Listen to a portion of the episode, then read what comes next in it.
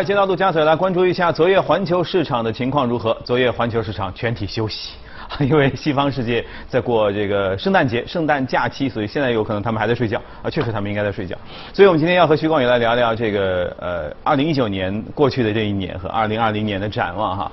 呃，同时呢，也正好来看一看，如果不受这个外部世界、外部的市场的干扰的话，A 股能不能走出一个独立的行情？就是你想先谈这个呃美股、欧股呢，还是先说 A 股？啊，先先谈一谈那个海外的一些情况吧。那么其实，呃，每一年的就是到年底的时候，我们来回顾一下整个的这一年的市场的走势，往往都是有一些超出预期的一个情况。嗯，在年初的时候，这基本上属于这都不是很看好。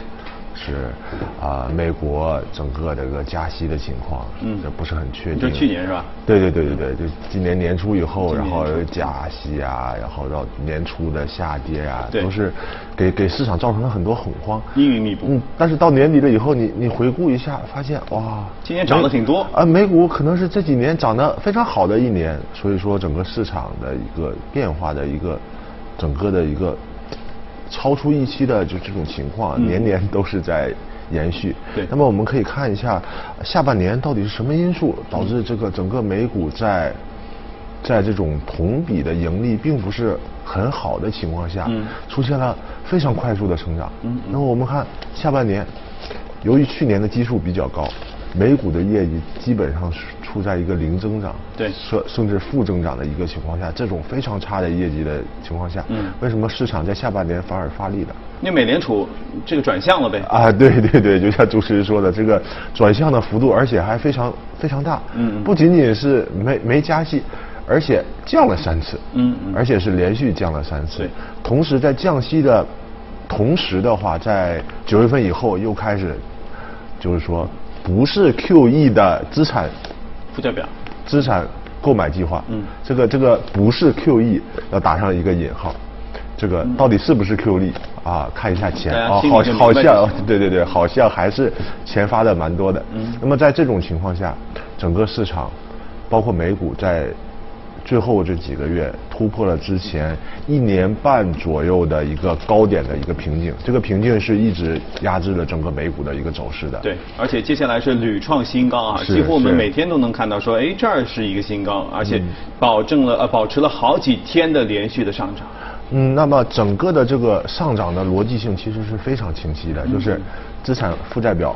扩张，嗯，美股上涨，嗯，并且上涨表现出来的一个特征也是非常符合这个逻辑的。我们看什么涨得多，啊，科技股又开始涨了，苹果创了新高，嗯，特斯拉有特别多的就是分歧，嗯，一方面看到在上海建厂很好，另外一方面，哎，包括摩根大通啊这些公司一直在看空它的股价，嗯，但是它仍然是坚挺，坚挺向着新高来走。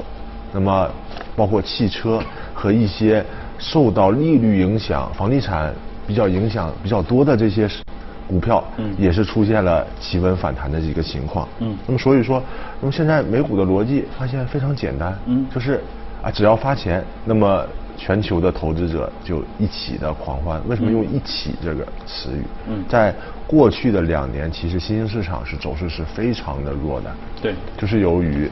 啊，美国突然间加息的时候会吸引资金走，就这件事情就是，而且美美股它顶多说不涨，因为它本身的应该处在一个市场的一个领头的一个作用，在加息。但是其他新兴市场在加息过程中，它的一个资金流出量其实是非常大的，嗯而且尤其是一些当时在美美元在这个利息很低的一个情况下借了好多债的这些国家。都开始出现金融危机的一个情况。嗯嗯。那么在现在这段时间，就是过去一两个星期，新兴市场的资金的流入量创出了近期的一个新高，这非常符合嗯美联储只要一放水，全球市场就狂欢的内部的一个逻辑性。所以说，从这点看来来看的话。呃，我们看到的是这种放水，可能一月、二月、三月前两个，明年前两个季度仍然会延续。嗯嗯。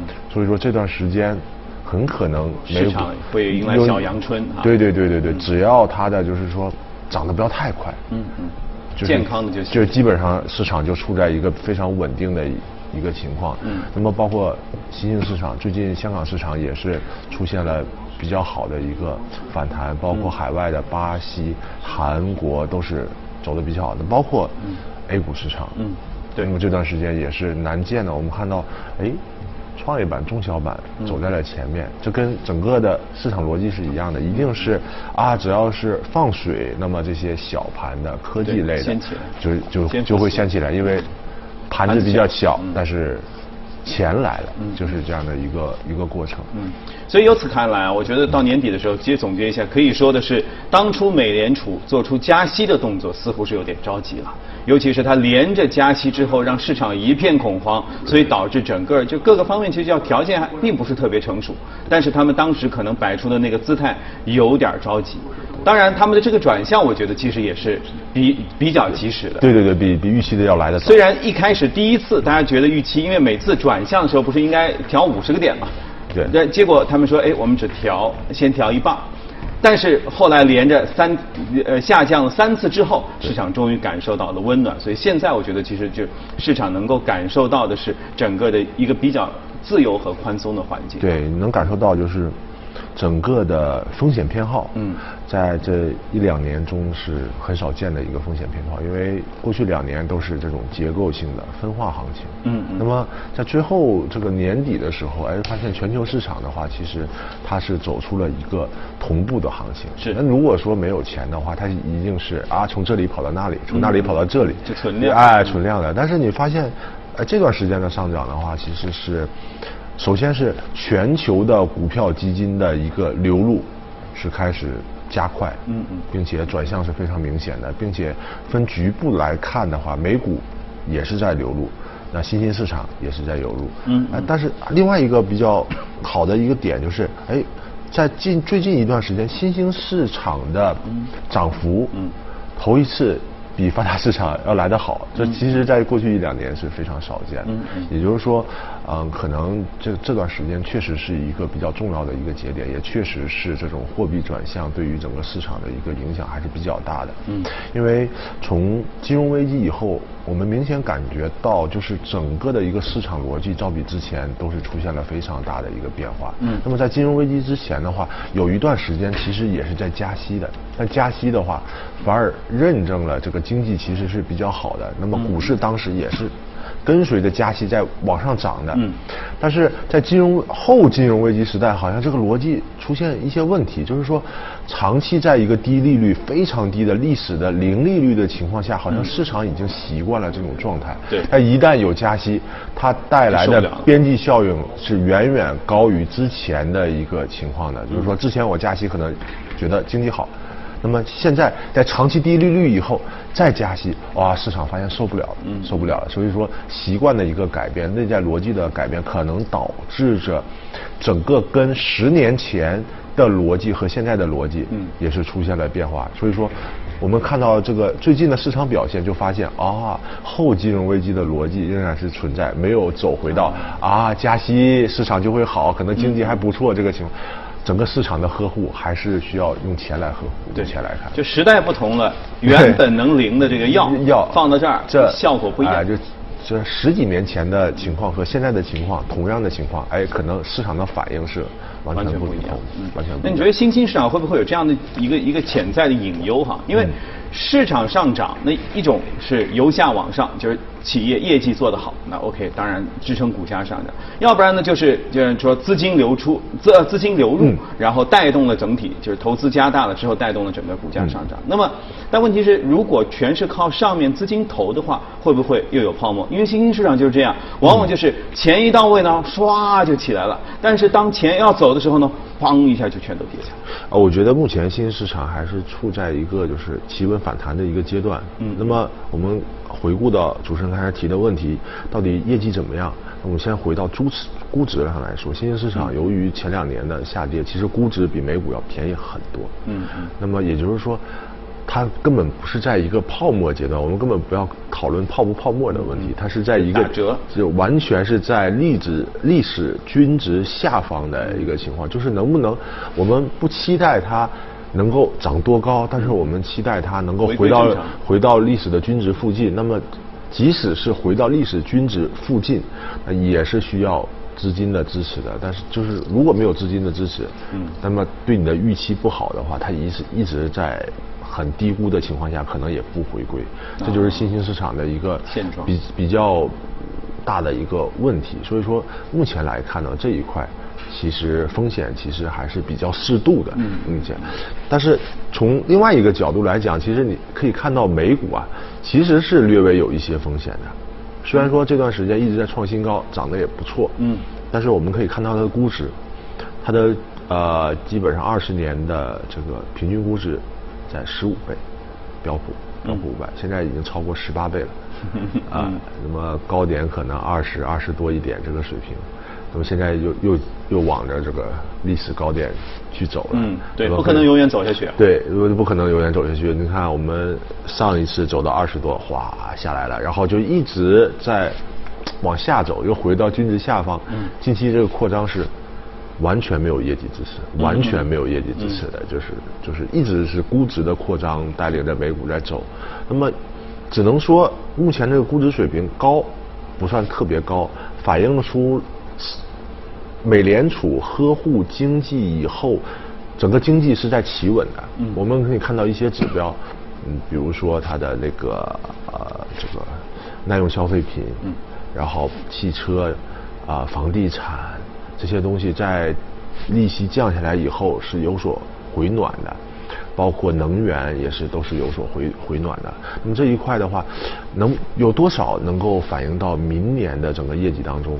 就今年的后面的业绩其实下来了，明年的啊、基数没有今年这么恐怖。那么如果有一个比较合适的涨幅的话，嗯，那么可能会支撑美股在高位的一个情况。如果业绩跟不上来，嗯，其实投资者在下半年其实是要警惕一定的风险的，因为它的整个宽松的话，可能是围绕着主要是一二季度现在是这种情况是比较明确的，但后续的话还要看整个经济的一个情况。对，还有一些其他的事件，其他事件对对对啊，对对，这个这个也是美国大选，明年嗯。也是挺大的不确定性。个美股大约的情况我们都了解了，嗯。我们再看看其他市场啊，比如说，呃，既大家挺想关心，但是其实又觉得这个一关心就觉得特别糟心的英国脱欧啊因为脱欧这事儿，因为已经拖了那么多年了。虽然这次重新选举了，呃，保守党也相对来说更加巩固了自己的地位，嗯貌似应该很快能脱欧了。那么这事儿现在市场是怎么看的？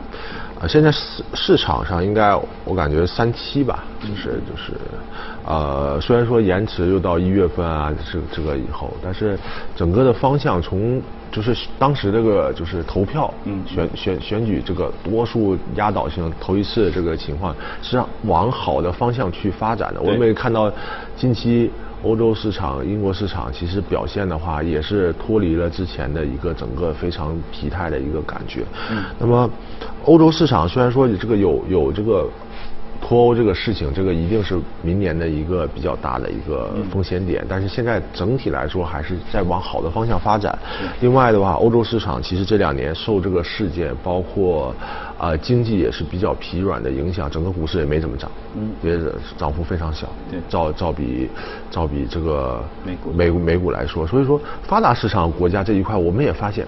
哦，也分化，原来原来也很少出现，嗯嗯，对，就是发达市场国家这这一块也是在分化的，也就是说，过去的两年，美美联储只做了一个对自己他觉得有利的事情，他觉得我加息，美股是哎没有太大的风险的，是。但是他他其实没没没没管其他的，真的真的是包括欧洲市场也是不行的一个状态。嗯，所以说今年的、明年的这个上半年的货币政策的话，其实对于欧洲市场，哎，其实也是你可以把它排到这个新兴市场里面去。